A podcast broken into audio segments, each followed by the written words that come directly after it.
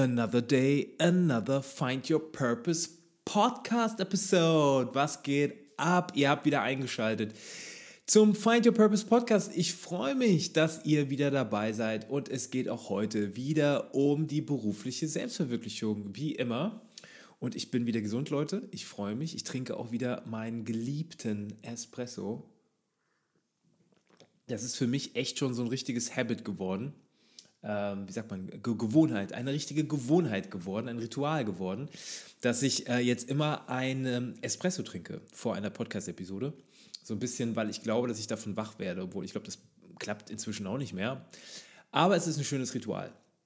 Aber um Rituale soll es heute gar nicht gehen, denn ich möchte heute mit euch ein super spannendes Thema besprechen. Und heute habe ich mir vorgenommen, keine große, ähm, äh, keinen großen Recap zu machen ähm, zur letzten Episode, sondern direkt mal einzusteigen. Denn ich habe heute ein Thema ähm, mir rausgesucht oder mir ein Thema überlegt, das eigentlich nahtlos anschließt an die letzte Episode. Das ist die Episode 23 gewesen zum Thema Jobless, Jobless Future. Also äh, wie sieht die Arbeitswelt der Zukunft aus, wenn es eventuell gar keine Arbeit mehr geben wird für uns. Ähm, also wer sich für, diese, für dieses Thema interessiert und wer äh, eine Idee bekommen möchte, wie denn so die Arbeitswelt der Zukunft aussehen könnte, ähm, für den ist die äh, letzte Episode auf jeden Fall ein Leckerbissen. Ähm, und ich habe als, ich will jetzt nicht zu viel spoilern, für die, die es vielleicht noch nicht gehört haben, aber eines der großen Learnings aus der letzten Episode war, dass ich gesagt habe, ihr müsst jetzt, also jetzt schon, wirklich Tag heute quasi, euch auf diese Zukunft einstellen. Ihr müsst einen Approach finden, also einen Zugang, eine, eine, eine, eine Vorgehensweise finden, die euch auf diese neue Arbeitswelt der Zukunft vorbereitet. Und eine Technik oder eine Idee, die ihr da machen könnt, ist natürlich euch neue Kompetenzen anzueignen, neue Skills, die euch fit machen für die Zukunft, die euch relevant halten für die Zukunft. Und dieses Thema Skills, Kompetenzen und vor allem Lernen, das möchte ich heute mit euch besprechen. Es geht also heute um das Thema, ähm, ja, wie möchte ich es nennen oder wie, wie, wie soll der Titel sein? Vielleicht irgendwie sowas wie die nächste Generation des Lernens, den Wandel annehmen und die Zukunft gestalten. Darum soll es heute gehen.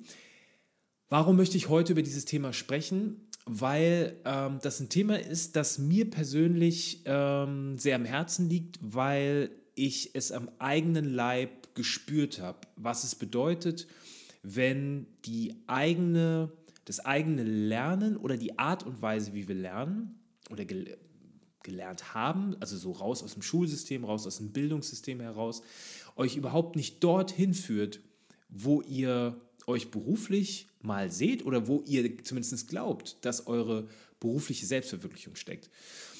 Ähm, die, die diesen Podcast schon länger hören, die wissen das, dass ich nach meinem Psychologiestudium oder eigentlich schon aus dem Studium heraus, also eigentlich aus meiner Studienzeit heraus, ein Startup gegründet habe. Ein Startup namens Matchingbox. Ich will jetzt gar nicht so viel dazu erzählen, weil ich glaube, die Leute, die mich äh, schon kennen oder die diesen Podcast kennen, die können es, glaube ich, nicht mehr hören.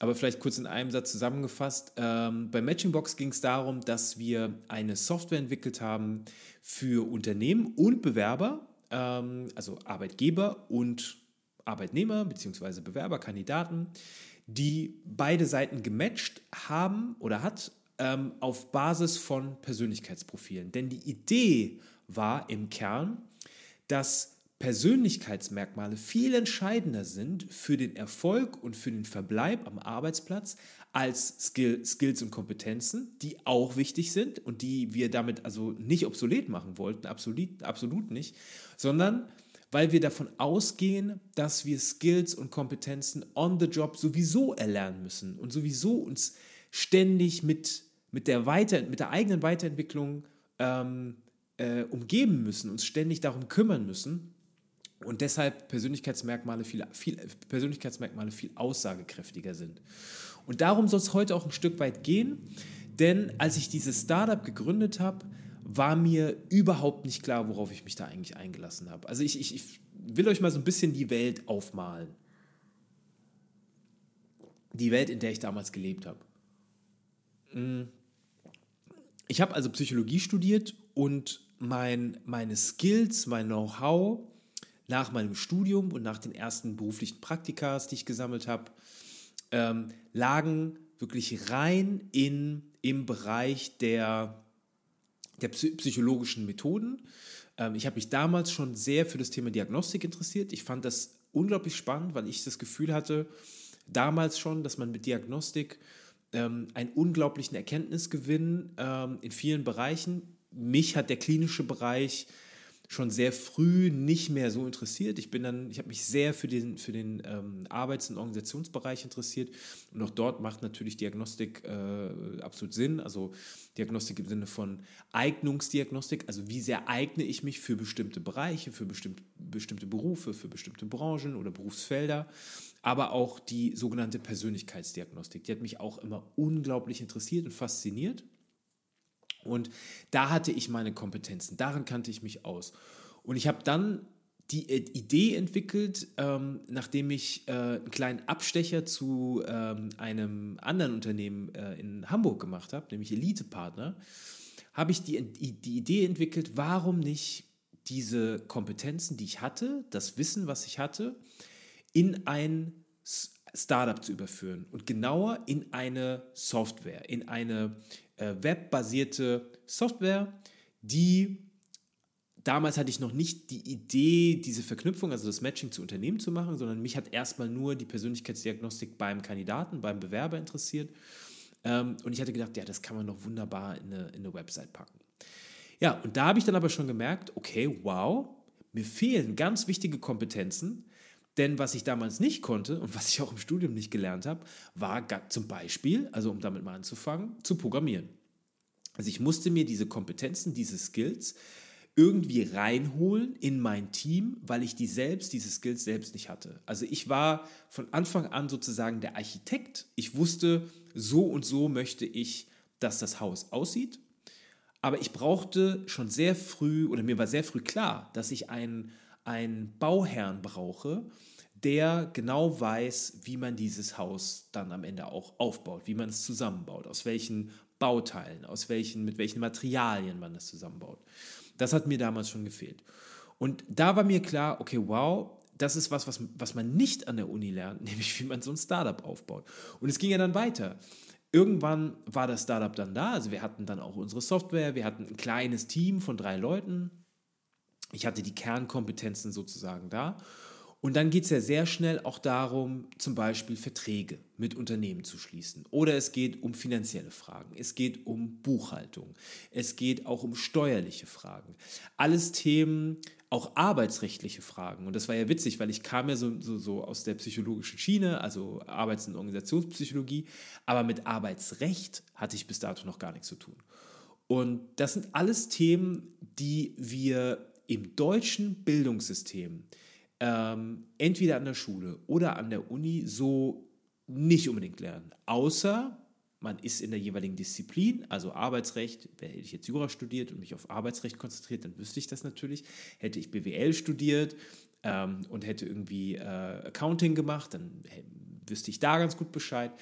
Aber es gibt eben nicht dieses Studienfach oder diese vorbereitende Maßnahme, die mich in meinem Fall für meinen beruflichen Weg, den ich mir rausgesucht habe, vorbereitet hätte. Und da war mir eben sehr, sehr schnell klar, okay, wow, ich muss mir diese Dinge selbst beibringen. Natürlich kann man sich gewisse Dinge zukaufen, wenn man die Möglichkeit hat. Die hatte ich als, als junger Gründer, hatte ich die nicht. Da ja, äh, war ich froh, wenn ich irgendwie einigermaßen davon leben konnte, aber mir dann jetzt auch noch Kompetenzen einzukaufen, das war für mich nicht drin. Ähm, oder man, man, hat, man findet jemanden, der diese Kompetenzen mitbringt und ähm, versucht, den irgendwie ins Team zu holen. Ja. Das war das Learning, was ich damals schon gemacht habe. Und ich will noch mal eine andere Geschichte bringen, die, glaube ich, noch klarer macht, ähm, warum, es jetzt, worum es mir geht. Es gibt einen, ähm, einen Experten, den, dem ich schon länger folge, Jim Quick. Äh, also nicht Quick geschrieben wie schnell, Quick, sondern K-W-I-K. Ähm, und Jim Quick ist Experte für Gedächtnis und schnelles Lernen. Und die Geschichte von Jim Quick ist interessant, weil Jim Quick als Kind bereits ähm, äh, ein, ich glaube, es war ein Unfall, ich müsste nachgucken, äh, ich glaube, es war ein Unfall. Genau, er hatte als Kind in seiner Kindheit einen Unfall und ähm, hatte die, die, das Problem, dass seine linke Gehirnhälfte nachhaltig geschädigt wurde und deshalb sein, sein Gedächtnis, also sein Gedächtnis beeinträchtigt wurde und eben auch seine ähm, Fähigkeit, schnell zu lernen. Und er musste somit, er war somit gezwungen, sich Strategien zu überlegen ähm, und, und sich beizubringen, die ihm eben dabei helfen, schnell zu lernen, weil er eben eine ganz ausgeprägte Lernbehinderung hatte. Und ähm, diese Herausforderung, die, die er durchlebt hat, die hat er irgendwann, also ich fasse es mal zusammen, er ist inzwischen so gut geworden in seinen Strategien und so gut geworden in seinem Lernen, dass er inzwischen zu, zu einem der, also oder zu, zu einem der weltweit anerkanntesten Experten auf dem, auf dem Gebiet von Gedächtnis und Lernen ähm, geworden ist. Also unglaublich, ja. So ein bisschen wie so eine Be wie, wie die Beethoven-Geschichte, also jemand, der taub ist und dann irgendwie zu den äh, äh, unglaublichsten Ikonen der Musik geworden ist. Und so ist es bei ihm auch. Und inzwischen äh, leitet er ein eigenes Unternehmen, die Quick Learning, ähm, ähm, das, äh, die, die Quick Learning Company und ähm, hat wirklich Tausenden von Menschen dabei geholfen, eben mental performanter zu werden, schneller zu werden. Und das eben mit eigenen Strategien und eigenen Techniken.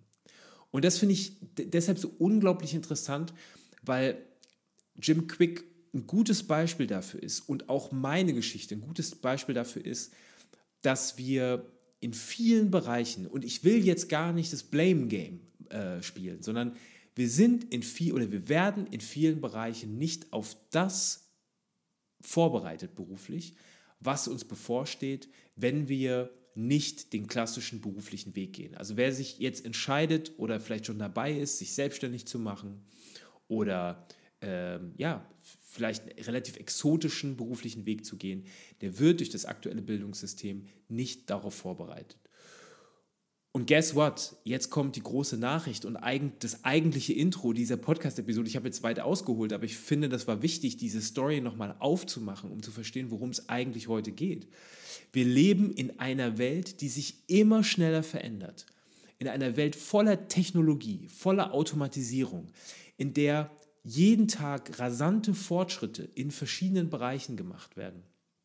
Und dadurch verändert sich auch die Art und Weise, wie wir arbeiten, wie wir leben, wie wir kollaborieren, wie wir kommunizieren.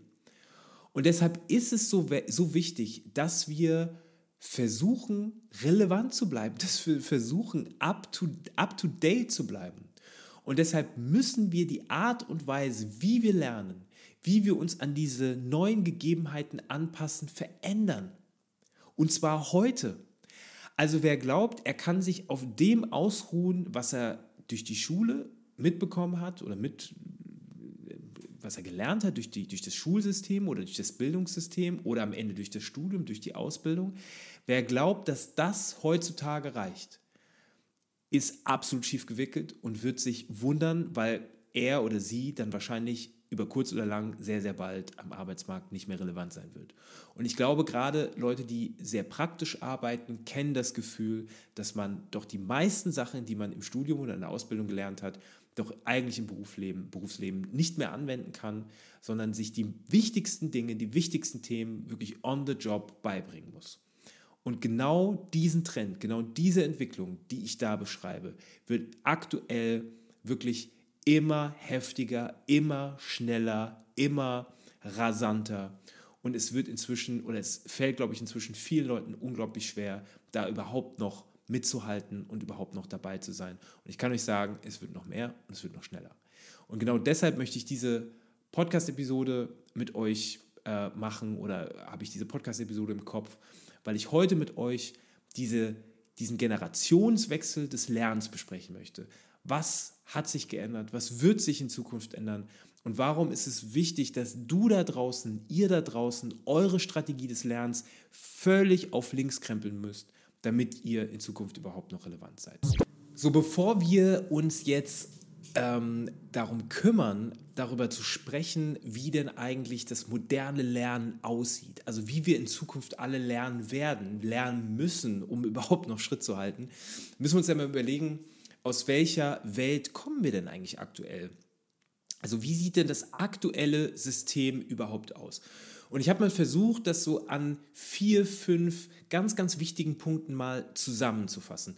Und ich muss erst mal sagen, also bevor ich jetzt hier von, ähm, ich habe in, in, letzter Zeit ist mir aufgefallen, dass ich relativ viele Lehrer auch in meinem Freundeskreis habe. Die werden jetzt wahrscheinlich auch zuhören und werden jetzt bei einigen Punkten wahrscheinlich mit der Stirn runzeln und auch zu Recht mit der Stirn runzeln und sagen, naja, Moment, also ganz so ist es ja nicht. Ähm, an solchen Punkten arbeiten wir aktuell ja schon oder da gibt es schon Strategien, da gibt es Konzepte und die gibt es ganz sicher. Und ich weiß auch, und das finde ich auch wirklich toll, dass da gerade schon viel passiert ähm, im Schulsystem und dass auch dort sich einiges verändert.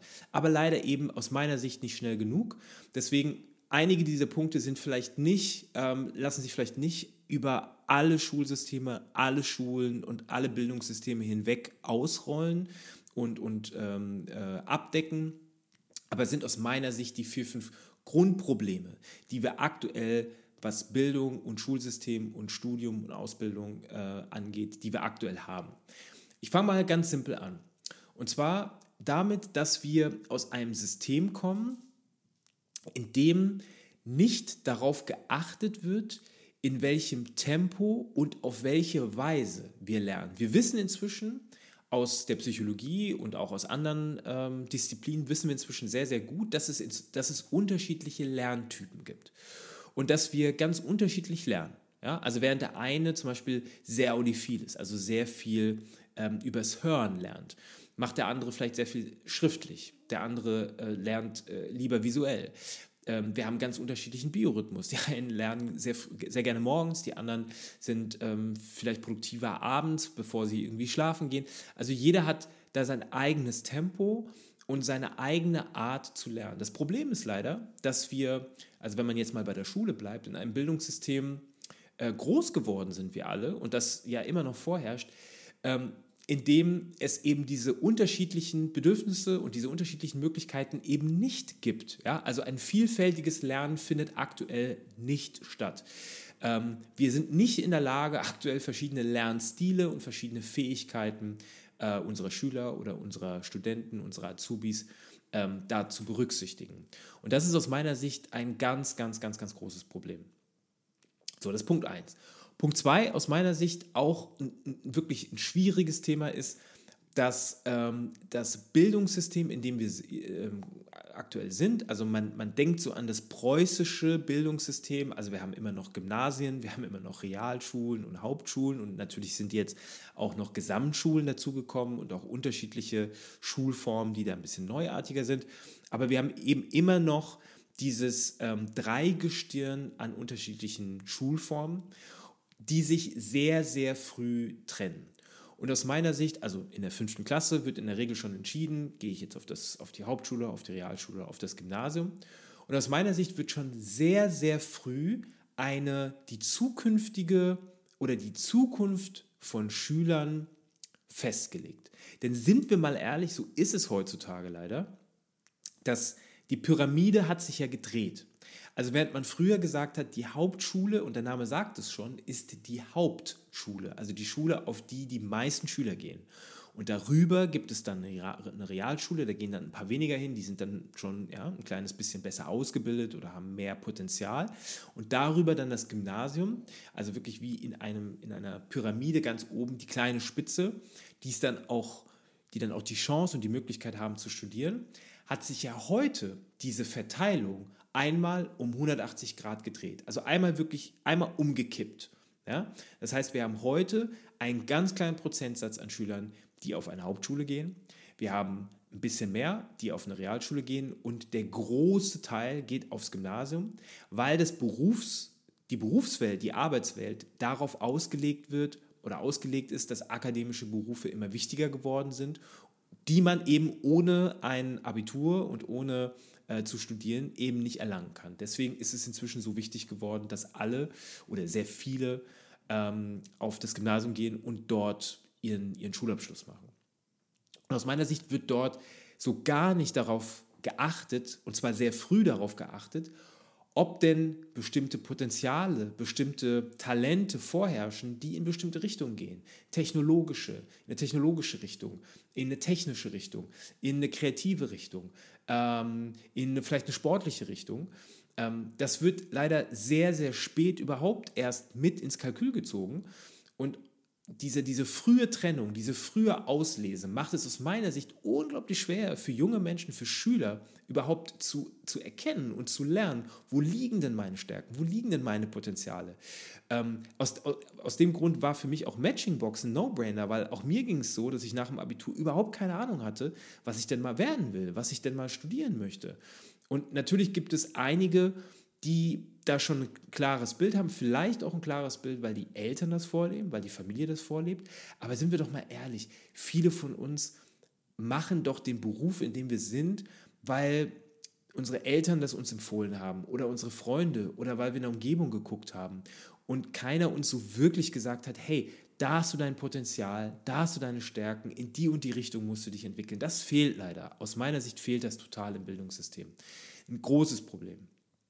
Punkt Nummer drei ist für mich, wir sind zu wenig integrativ. Und ich glaube, das ist der Punkt, darüber kann man noch am meisten streiten, weil ich weiß, da, wird, da passiert aktuell sehr viel und da gibt es viele gute Bewegungen und Konzepte, die auch, ähm, die auch gelebt werden in einigen Schulen. Aber aus meiner Sicht ist es immer noch so, dass wir viel zu wenig integrativ sind. Man kann anhand von Studien ähm, zeigen, dass die, die soziale Schicht, in der Schüler groß werden, der größte Einflussfaktor dafür sind, wie am Ende die schulische, der schulische Abschluss oder der schulische Bildungsgrad am Ende ausfällt. Obwohl es ja theoretisch keinen Kausalzusammenhang gibt. Also es wird wahrscheinlich genauso viel kluge Schüler geben in einem sozial schwachen Milieu wie in einem sozial starken Milieu. Aber allein weil wir, weil Menschen in einem sozial schwachen Milieu weniger Chancen haben, ja, und es eben weniger Integration gibt, gibt es in der Schicht weniger Schulabgänger, mehr Schulabbrecher, weniger ähm, äh, akademische Berufe oder akademische Abschlüsse. Aus meiner Sicht immer noch ein riesen, riesen Problem und auch ein Problem, was eher tendenziell größer wird, als dass es weniger groß wird oder kleiner wird. Ein viertes Thema ist für mich, dass das Thema kritisches Denken und Kreativität zu wenig geschult wird. Das sind aus meiner Sicht Skills, auf die es in Zukunft immer stärker ankommen wird. Wir werden in einer Welt groß, in der repetitive Aufgaben, das habe ich in meiner letzten Podcast-Episode schon erwähnt, Routineaufgaben automatisiert werden, von Maschinen uns abgenommen werden. Das heißt, das, was wir dort erlernen, wird in Zukunft am Arbeitsmarkt kein keinen großen Wert mehr haben. Wir werden uns immer mehr über unsere Kreativität und über unser kritisches Denken, ähm, ähm, ja, werden wir uns immer mehr, äh, werden wir immer wichtiger werden. Und aus, aus, dem Grund sind aus meiner Sicht so, so Themen wie auswendig lernen von Themen, äh, Fakten lernen, das wird in Zukunft aus, muss aus einem Schulalltag vielleicht nicht ganz gestrichen werden, aber darf nicht mehr diese Rolle spielen, weil uns das im Arbeitsalltag immer mehr abgenommen wird. Aus meiner Sicht ein großes Problem. Dann vielleicht das wichtigste Thema, ein Thema, über das schon lange diskutiert wird. Aus meiner Sicht werden reale Szenarien, die in, unserer, in unserem beruflichen Alltag, aber auch in unserem privaten Alltag eine große Rolle spielen, spielen aktuell keine Rolle im Bildungssystem. Ich denke da vor allem an Steuern. Ich denke da vor allem an finanzielle Bildung. Ja? Ähm, ich bin immer unglaublich überrascht darüber, wie gut sich inzwischen Schüler, junge Menschen mit Finanzen auskennen. Ähm, wie gut äh, oder wie aktiv auch schon junge Menschen ähm, äh, über einen Online-Broker arbeiten, Kryptowährungen verstanden haben, ähm, ähm, Geld anlegen, aktiv Geld anlegen, was, was es zu meiner Zeit überhaupt gar nicht gab. Aber nicht, weil die Schule uns das lehrt oder das Bildungssystem, sondern weil sich junge Schüler oder junge Menschen sich selbst mit diesem Thema auseinandersetzen. Und ich finde, da muss es viel mehr reale Szenarien geben, die eine Rolle spielen, eine klare Rolle, Rolle spielen. Wie schreibe ich eine Steuererklärung? Ja? Eine Sache, die ich mir irgendwie auch über Tutorials und über YouTube ähm, irgendwie angeeignet habe. Inzwischen habe ich einen, Gott sei Dank, Steuerberater. Aber auch das ist aus meiner Sicht ein Thema, was viel, viel, viel zu kurz kommt. Und das letzte ähm, Thema aus meiner Sicht, das wirklich wichtig ist, das sechste und das letzte Thema sind Soft Skills. Persönliche Weiterentwicklung, ähm, Persönlichkeitsentwicklung spielt eine unglaublich große Rolle. Ich weiß nicht, wer von euch auch die Erfahrung gemacht hat, dass das Jahr im Ausland vielleicht das Jahr war, in dem ihr am meisten gelernt habt. Ähm, ihr kommt zurück und seid gefühlt ein anderer Mensch. Man merkt das ja oft dann auch an den eigenen Freunden. Die, die da geblieben sind, zu denen hat man dann vielleicht nicht mehr so den gleichen Bezug, vielleicht nicht einen schlechteren, aber nicht mehr den gleichen Bezug, weil man doch merkt, man hat sich stark entwickelt. Ähm, und das ist ein Thema, was aus meiner Sicht auch zu kurz kommt. Also ich denke da vor allem an emotionale Intelligenz. Ich denke da an interkulturelle Kompetenzen, wird auch immer wichtiger werden. Ich denke an Kommunikation und Problemlösung. Das sind für mich so Themen, ähm, die in Zukunft immer, immer wichtiger werden. Und was man sich klar machen muss, ist, dass sich aus meiner Sicht Bildung immer mehr verschieben wird. Wir werden immer weniger klassische Classroom ähm, Szenarien haben, also die klassischen Schulformen, in der wir im Klassenzimmer sind. Das wird vielleicht noch einen Grundstock an Bildung abdecken und das wird sich auch in den nächsten Jahren nicht verändern, da bin ich mir ganz sicher. Ähm, also ich glaube, das Bildungssystem und die Kirche sind so die Institutionen, die sich äh, am langsamsten an diesen neuen Wandel anpassen werden. Aber was wirklich wie Unkraut aus dem Boden sprießt, sind Online-Plattformen, Online-Akademien, die sich teilweise auf spezifische Themen konzentrieren und die teilweise aber auch extrem groß sind. Ja, ich denke da an Coursera, ich denke da an Skillshare, ich denke da an Udemy. Also selbst YouTube als größte zweite Suchmaschine neben Google ähm, ist aus meiner Sicht ein, ein, ja, eine Art von Bildung oder Bildungsform, die man nicht vergessen darf. Also dieses autodidaktische Lernen, dieses Wissen praktisch relevantes Wissen, praktisch relevante Fähigkeiten, sich selbst beizubringen, wird in Zukunft immer eine, eine immer größere Rolle spielen. Und daran werden wir uns gewöhnen müssen. Und, und wir müssen da auch aktiv dabei bleiben, damit uns, das, ähm, damit uns das nicht flöten geht. Aus meiner Sicht ein ganz, ganz wichtiges Thema. Ich will vielleicht noch mal zum Schluss so vier, fünf ähm, aus meiner Welt, vier, fünf Trends zeigen, die ihr auf dem Schirm haben solltet, wenn es um das Thema Lernen geht. Ähm, weil ich habe eben schon gesagt, wir stehen gerade auf einer, auf einer Wegscheide oder vielleicht sogar auf einer Klippe, ähm, denn es wird sich jetzt sehr, sehr viel verändern und es gibt gerade auch was das Lernen angeht, neue Trends, eine neue Generation des Lernens. Ähm, und es gibt den alten Weg. Und ich bin mir sicher, dass es eine Kombination aus beidem braucht, aber dass es immer noch viel zu wenige gibt, die diesen neuen Trend, diese neuen Wege beschreiten. Und da möchte ich vielleicht mal so vier, fünf Trends nennen, die immer wichtiger werden werden. Die immer wichtiger werden. Das eine Thema ist künstliche Intelligenz.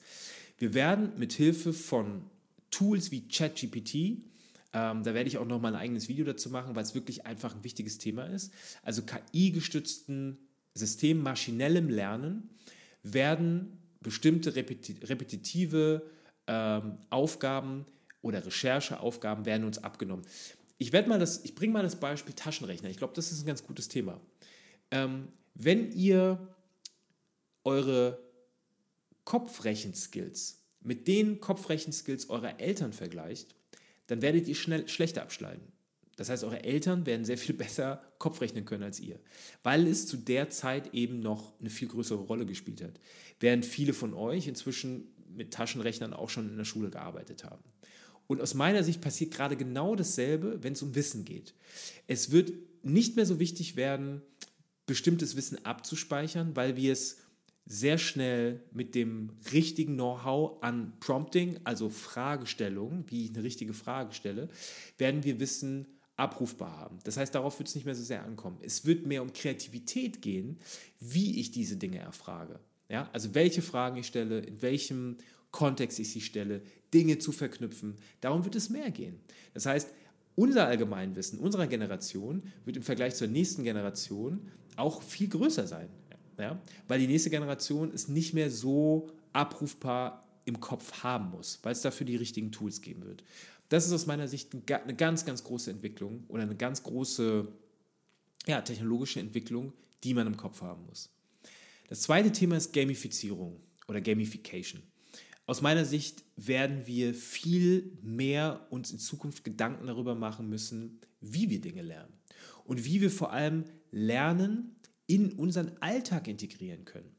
Ja, also während wir früher oder auch heute noch zum Lernen in die Schule gehen, in die Uni gehen, äh, zum Berufskolleg gehen, wird es in Zukunft viel mehr darum gehen, wie wir das Lernen zu uns holen und es in unser Leben integrieren werden. Und zwar so, dass es Spaß macht, dass es uns auch noch Freude macht, dass es sich am Ende gar nicht so sehr wie, wie, wie, wie Lernen, sondern vielleicht eher wie ein Spiel oder ein spielerischer Kontext anfühlt. Das ist mit Gamification gemeint. Dann, und das passt sehr gut dazu, das Thema Microlearning. Warum ist Microlearning so wichtig? Wir merken das, glaube ich, auch schon sehr, wenn wir an die junge Generation, Generation Z zum Beispiel, wenn wir auf die blicken, sehen wir schon, dass die langen Aufmerksamkeitsspannen nachlassen. Aus gutem Grund, weil Medienformate immer kürzer werden. Ja? Ähm, das klassische YouTube-Video, was 30, 40 Minuten geht, oder der Podcast, der jetzt schon eine halbe Stunde geht, ist für viele junge Leute inzwischen schon eine sehr, sehr lange Zeit. Informationen sind schnell verfügbar, schnell abrufbar, in kurzen Zyklen, in kurzen Zeitdauern. Und deswegen wird auch das Lernen sich verändern. Wir werden viel mehr in kleinen Bausteinen lernen, im sogenannten Micro-Learning-Bereich, also im Mikrolernen. Und das wird unsere Art und Weise, wie wir lernen, völlig auf den Kopf stellen. Dann, ich habe es eben schon angedeutet, werden wir den Raum, in dem wir lernen, in Zukunft nicht mehr wiedererkennen. Wir werden in Zukunft nämlich nicht mehr zum Trainingsraum oder Seminarraum fahren, sondern wir werden den Seminarraum zu uns holen. Ja? Es, ähm, vielleicht habt ihr schon mal von dem Wort Meta oder von dem, von dem Thema Metaverse was gehört. Also äh, Web 3.0, einer neuen Art des Internets, das sozusagen über eine virtuelle Welt um uns, um uns herum aufgebaut wird. Und in solchen ja, multimedialen, virtuellen Wel Welten werden wir auch in Zukunft lernen und kollaborieren. Da bin ich mir ganz, ganz, ganz wichtig. Und genau, äh, bin ich mir ganz, ganz sicher, sorry. Und genau dieses Thema, kollaboratives Lernen, soziales Lernen, selbstgesteuertes Lernen, also ein Lernen, das wir vom Tempo her selbst regulieren, selbst bestimmen und selbst entscheiden, wann wir lernen ob wir es abends tun, ob wir es morgens tun, ob wir jetzt mal vier Stunden am Stück lernen wollen oder tatsächlich nur Microlearning, kurze, kleine Learning Bytes, Learning Nuggets. Das wird das Lernen der Zukunft sein. Und ich möchte jetzt gar kein Referat darüber halten, da könnte ich jetzt wahrscheinlich noch drei, vier, fünf Stunden ähm, darüber philosophieren. Ich möchte, ich möchte euch eher inspirieren dazu, dass ihr dieses Lernen integriert in euer Berufsleben, in euer Privatleben. Es wird immer mehr ein elementarer Bestandteil unseres Lebens werden, dass wir ein Leben lang wirklich bis zum Schluss lernen werden. Ja, und was hat äh, das alles jetzt mit meinem Purpose zu tun? Was hat das mit meiner Selbstverwirklichung zu tun? Mit Karriere und Zielsetzung? Eine Menge, eine Menge, so viel kann ich sagen. Und ich, ich will es auch gar nicht so philosophisch machen, sondern einfach ähm, es mal klar auf den Punkt bringen. In Zukunft werden Arbeitgeber im Recruiting, also im Auswahlprozess, stark darauf achten, wie bereitwillig ihr euch in eurer Karriere, in eurer bisherigen Karriere bis zum heutigen Zeitpunkt sozusagen, wie bereit ihr wart, euch weiterzuentwickeln. Und zwar proaktiv.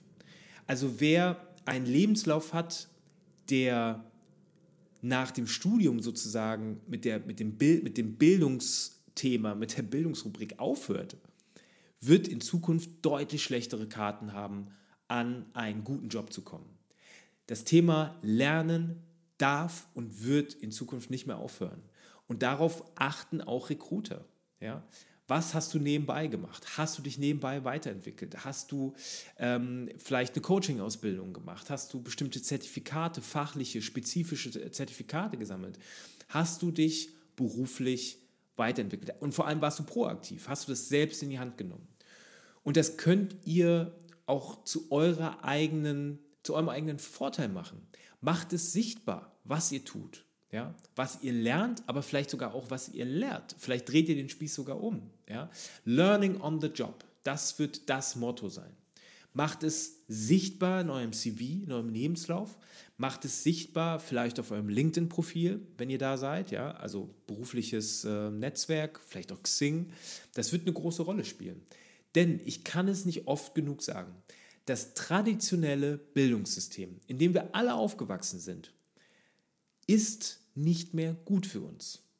Es ist an der Zeit, diese Form des Lernens, diese überholte Form des Lernens über Bord zu werfen. Wir werden nach unserem Bildungsabschluss weiter lernen müssen. Die Jahre, die wir zur Schule gegangen sind, die Jahre, die wir zur Uni äh, gegangen sind oder eine Ausbildung gemacht haben, werden in Zukunft nur noch die Basis sein, ein Grundfundament sein.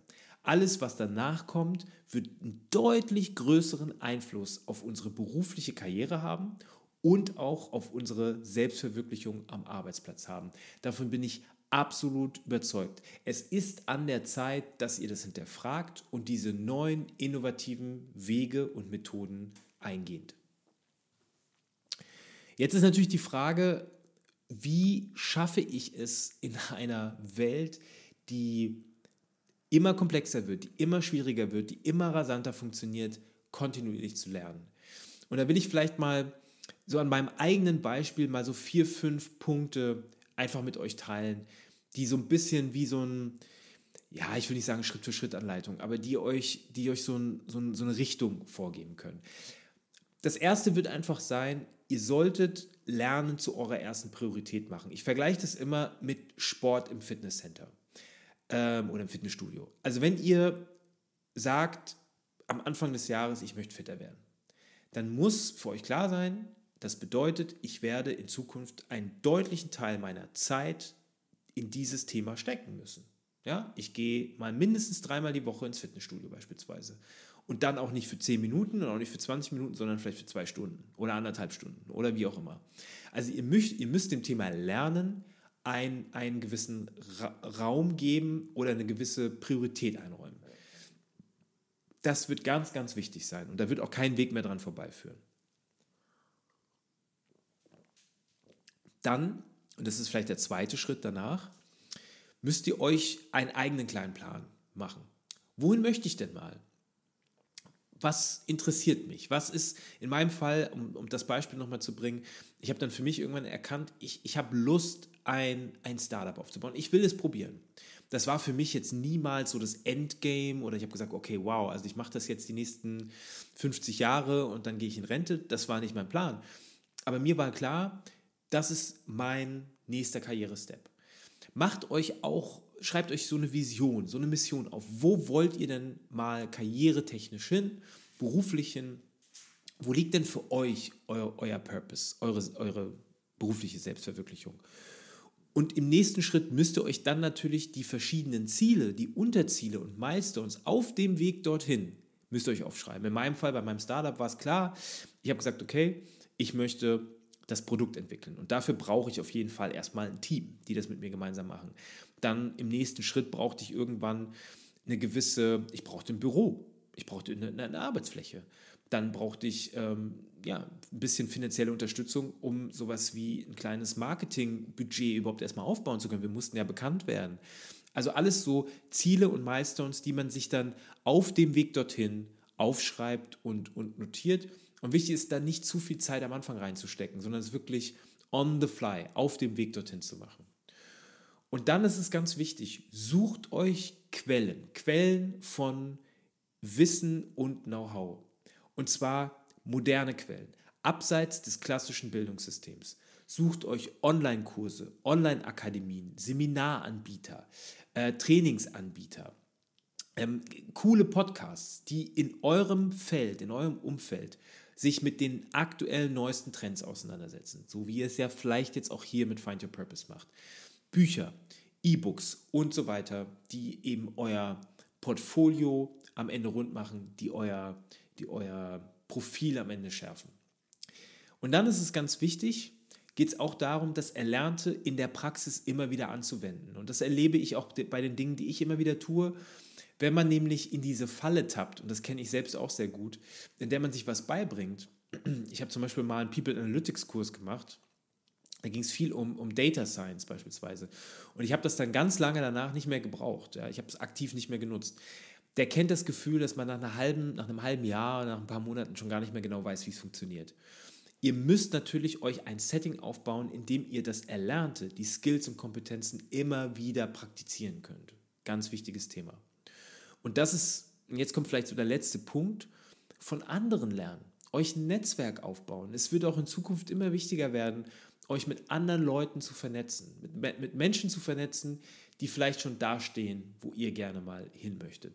Denn das ist am Ende so ein kleines bisschen wie so ein, wie so ein Shortcut, wie so eine Abkürzung, die euch am Ende sicherlich nicht, wie soll man sagen, die, die, den Himmel auf Erden holt oder so, aber euch ein kleines bisschen schneller zum Ziel kommen lasst. Also aus meiner Sicht wirklich ein ganz, ganz wichtiges Thema. Das war jetzt auf jeden Fall eine etwas längere Podcast-Episode, aber ich glaube, eine Podcast-Episode, die sich absolut gelohnt hat. Ich hätte über dieses Thema jetzt noch drei, vier Stunden quatschen können, ähm, weil es wirklich ein Herzensthema ist. Ähm, ich kann mir auch sehr gut vorstellen, nochmal so eine ähnliche Episode zu machen und dann nochmal einen Experten oder eine Expertin einzuladen die, ähm, mit der man oder mit, mit, mit dem man das Thema nochmal gemeinsam durchsprechen kann, aus verschiedenen Perspektiven sich angucken kann und es einfach ein kleines bisschen lebhafter machen kann, ein bisschen, ein bisschen interessanter noch gestalten kann, weil da ist noch so, so, so viel Musik drin. Und ich möchte diese Podcast-Episode wirklich mit so einem kleinen, äh, mit einer Bitte, ja, mit so, einem, mit so einem Appell abschließen. Denn eins muss man sich klar machen. Unser aktuelles Bildungssystem ist nicht darauf ausgelegt, dass du da draußen dein absolutes Potenzial ausschöpfst. Es ist darauf ausgelegt, dich bestmöglich, möglichst auf das, auf das kommende Berufsleben oder auf dein äh, anstehendes Berufsleben vorzubereiten. Und das macht es mal besser, mal schlechter. Aber dein Potenzial, das musst du selbst ausschöpfen. Daran musst du selbst arbeiten. Und dazu passt sehr, sehr gut dieses Bild des Fixed Mindsets versus ähm, dem Bild des Growth Mindsets. Während das Fixed Mindset sagt, hm, ich habe gewisse Skills, ich habe gewisse Kompetenzen und da traue ich mir auch einiges zu, aber Dinge, von denen ich noch nichts gehört habe, die ich nicht kenne, davon lasse ich lieber die Finger weg, weil da werde ich äh, mir die Finger verbrennen, da werde ich eher scheitern, Fehler machen, das können andere besser, das überlasse ich anderen Leuten. Sagt das Growth Mindset eher aus, hey, ich kann mir alles aneignen, ich kann mir ähm, Dinge aneignen, von denen ich vielleicht vorher noch nie was gehört habe. Und ich muss es vielleicht auch, weil sich die Welt da draußen so schnell verändert. Wir reden überall von Wachstum. Alles ist irgendwie Wachstum. Ob es das Unternehmen ist, die Gesellschaft ist, eine ganze Nation ist. Und das geht nicht ohne persönlichen Wachstum. Also fang bei dir an. Die Grenzen sind ja unendlich. Die Möglichkeiten sind unendlich. Deswegen fang bei deiner eigenen Entwicklung an. Und damit beende ich diese Podcast-Episode. Ich hoffe, sie hat Spaß gemacht und wir hören uns beim nächsten Mal, wenn es wieder heißt Find Your Purpose.